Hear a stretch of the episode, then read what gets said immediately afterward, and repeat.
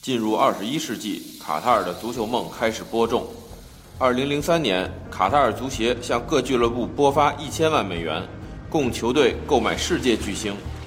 二零一一年，得到资金支持的阿尔萨德夺得亚冠联赛冠军。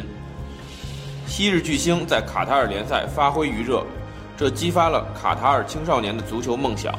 这时，由国家投资的阿斯帕尔足校的建立，成为播撒梦想的乐园。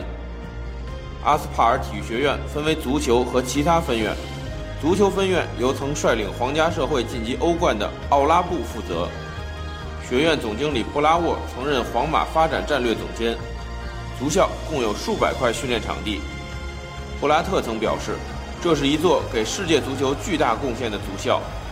梅西和贝利同样对足校赞不绝口，而卡塔尔人希望依靠重金打造的青训能够让卡塔尔足球崛起。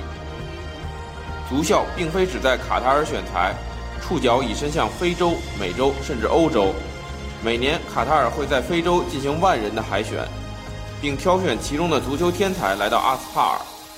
卡塔尔一再表示，并不强制规划这些球员，但学校总经理有信心地表示，会有球员为卡塔尔效力。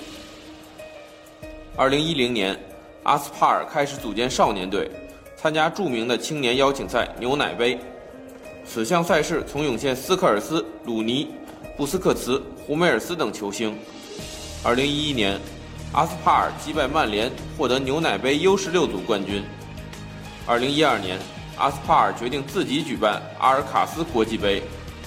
二零一四年，巴萨、尤文、皇马、曼城、米兰等豪门都派出各自青年队参赛，堪称少年世俱杯。阿斯帕尔则派出两支球队出战，一支是卡塔尔队，一支是由其他国家学员组成的国际队。最终，国际队战胜皇马，捧得冠军。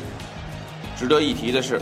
北京国安青年队曾在今年前往卡塔尔比赛，九七九八年龄段以二比三惜败，九九年龄段却惨遭阿斯帕尔同龄队六比零血洗。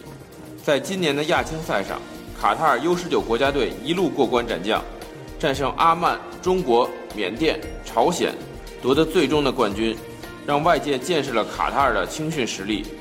而这支冠军队伍的所有球员都是来自阿斯帕尔足校。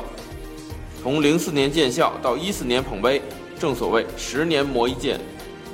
当然，卡塔尔的目光不仅仅是亚青赛和世青赛，他们已经瞄准了2022年本土举办的世界杯。